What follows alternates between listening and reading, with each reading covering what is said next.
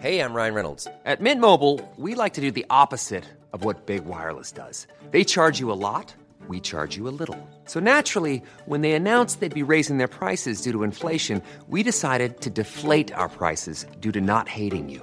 That's right. We're cutting the price of Mint Unlimited from $30 a month to just $15 a month. Give it a try at mintmobile.com slash switch. $45 upfront for three months plus taxes and fees. Promo rate for new customers for limited time. Unlimited more than 40 gigabytes per month. Slows. Full terms at mintmobile.com. Mire usted, hoy es el Día Internacional de la Mujer y hemos estado hablando de ello en todo momento a partir de este informativo en fines pasados y yo creo que el tema da para mucho porque además se tiene que abarcar desde diferentes esferas, se tiene que hablar de él eh, y se tiene que tratar desde raíz para poder atacar esta violencia de género y sobre todo disminuir las brechas que existen en diferentes rubros.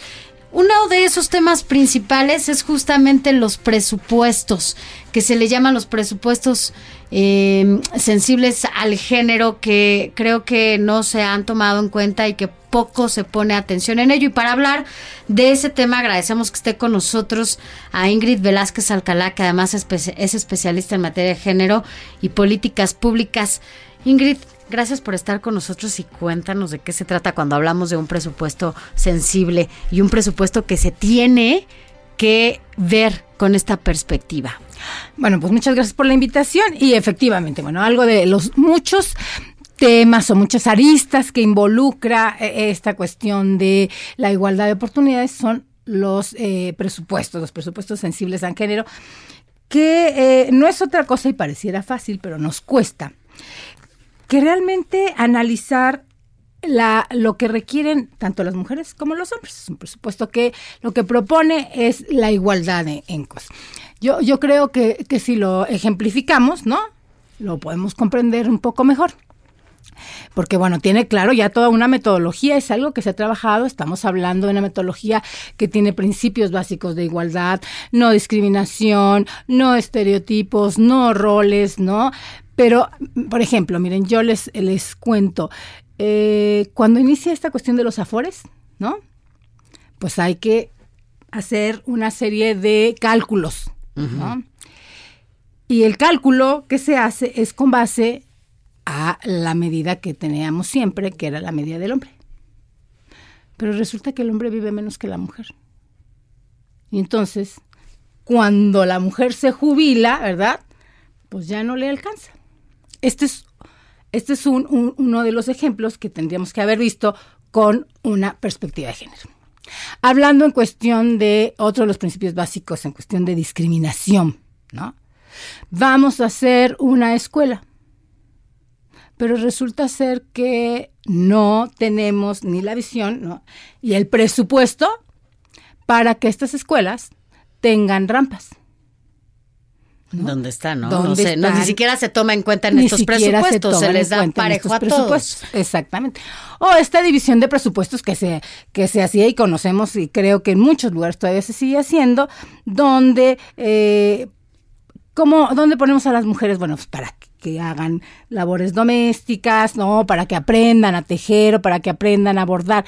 E, e, es, esa es la realidad de lo que sucede cuando hablamos de presupuestos. Ahora, cuando hablamos de un presupuesto específico para eh, el género de la mujer, es indirectamente estamos eh, hablando de una política machista. No, estamos hablando de una acción afirmativa para que suceda para que suceda este equilibrio que es el que queremos y después porque no es a favor de las mujeres es en beneficio de ojo eh, con lo que estoy diciendo Es, al revés para entender eh, esta situación. No es precisamente porque las hemos relegado y entonces tenemos que buscar presupuesto para atender ese relego sí claro Sí, pero es como una acción afirmativa, pero no es, pero no es, porque un presupuesto, bueno, fue un presupuesto machista, si así lo quieres ver. No, es que cuando, según yo, viéndolo de esta manera, eh, no tendríamos que estar pensando en clasificaciones de género en torno a los gastos. Se supondría. No tendríamos, sí. Yo creo que sí, siempre. Porque no tenemos las mismas necesidades, ni hombres y mujeres, pero además entre las mujeres no tenemos las mismas necesidades, las que vivimos en la ciudad que las que viven en eh, en la Michoacán o Oaxaca, Guerrero, ¿no? ajá. Es decir, son distintas y esas circunstancias se tienen que ver, esos contextos se tienen que ver, ¿no? Ingrid, ¿te parece si vamos a una pausa y regresamos? para Claro que sí. Con este tema. 9.27 de la mañana, regresamos en un segundo. Gracias por continuar con nosotros aquí en el 98.5. Estamos platicando con Ingrid Velázquez Alcalá. Ella es especialista en género, políticas públicas y además, Ingrid, comentábamos justo ahorita, eh, a ver, llevas muchos años en esto. ¿no? Llevas ya muchos años, aunque yo creo que empezaste a los 10, Sí, para vamos a decir, a los 10 años. Y, y también has visto esta evolución, ¿no? Importante que se ha tenido en materia de género. Eh, hablábamos, sí, de los presupuestos, pero pero hablábamos de la evolución que es importante destacar. Cuéntanos cómo, Claro, cómo claro. Mira, yo, yo eh, lo que hay que resaltar es que estamos hablando de esta evolución de la institucionalidad ya de la perspectiva de género. Si la lucha de las mujeres viene de, mm, de mucho tiempo, ¿no? Pero yo les decía, bueno, a nosotros nos tocó tocar en, en los medios, tocar y decirles, oigan, existe un 8 de marzo. Se conmemora el Día Internacional de la Mujer. Miren, la cuestión es que reflexionemos. No se sobre celebra, se conmemora. Ah, no se celebra. ¿no? feliciten, Ah, no ok, manden flores. ¿no? Ajá, sí, Oye, sí. una entrevista para pues mi jefa, porque ah, ¿qué, qué? ¿Para Ah, qué? 17 de octubre, mira, se conmemora, ¿no? El derecho votar. al sufragio, el reconocimiento. Ah, el 25 de noviembre. La violencia. Nada, o sea, de verdad que fue toca, toca, toca puertas, fue to- eh, haciendo, por ejemplo, campañas, campañas que no nos querían de pronto este difundir aún en medios oficiales, nos ponían peros, pero este eh, te puedo decir que hicimos como muchos logros. Uno de ellos fue que una campaña muy importante que se llamó Atentamente las mujeres eh, pasó en un mundial en el medio tiempo.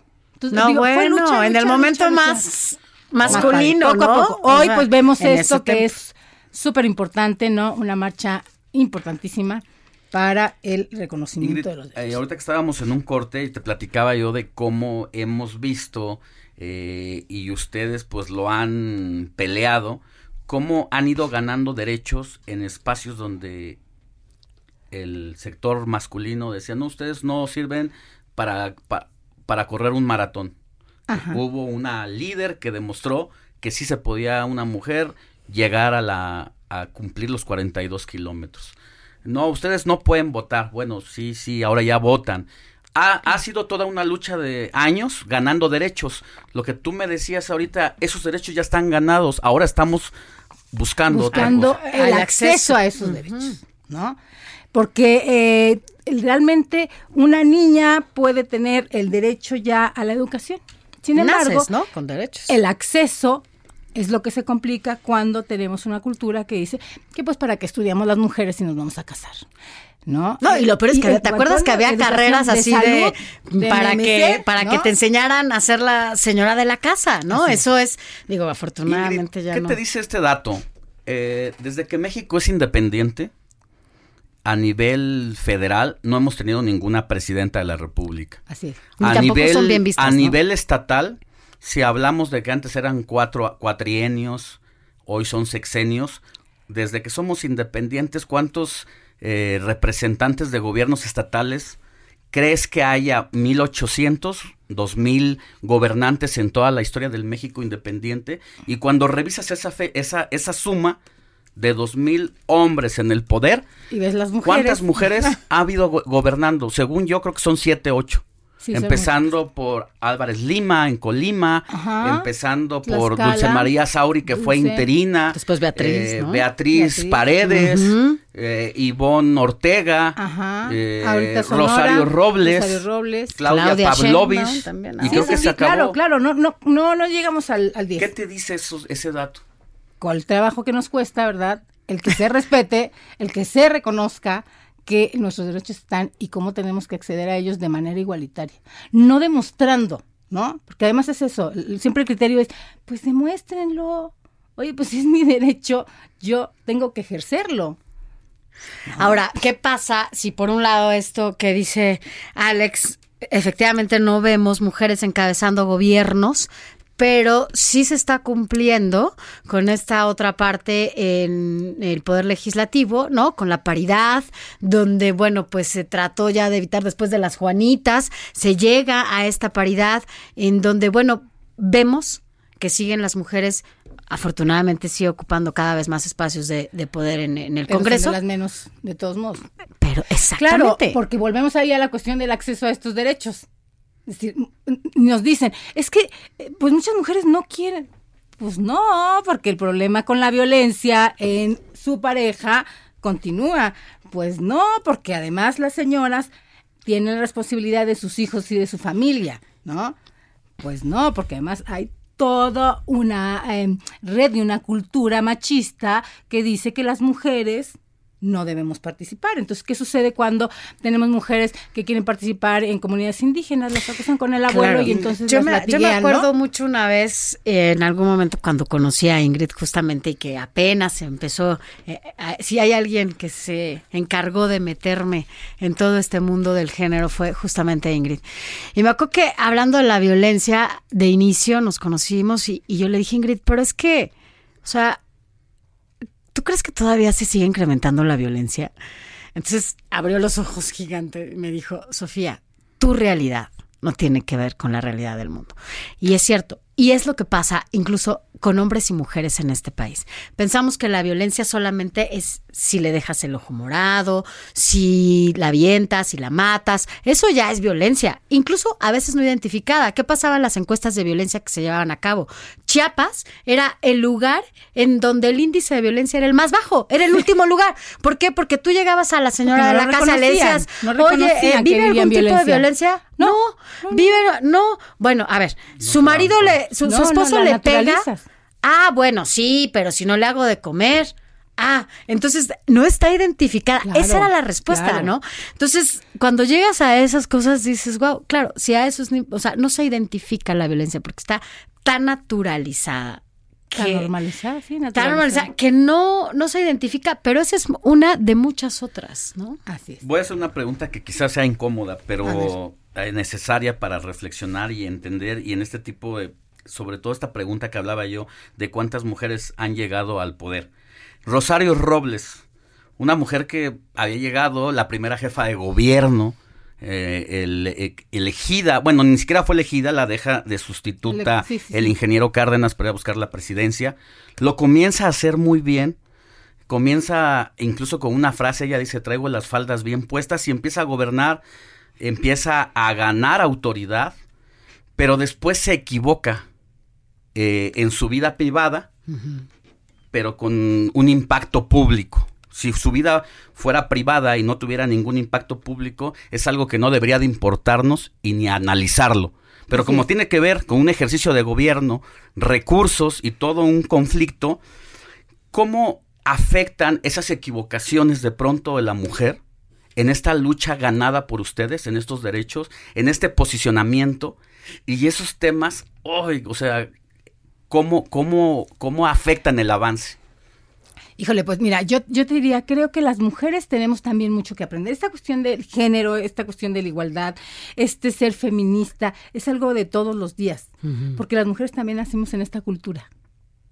Entonces, esta cultura también nos enseñó, es decir, yo crecí pensando que me iba a encontrar a mi príncipe azul, y que iba a tener hijitos y iba a ser muy feliz. La familia perfecta para siempre. Aunque no, no fuese cierto.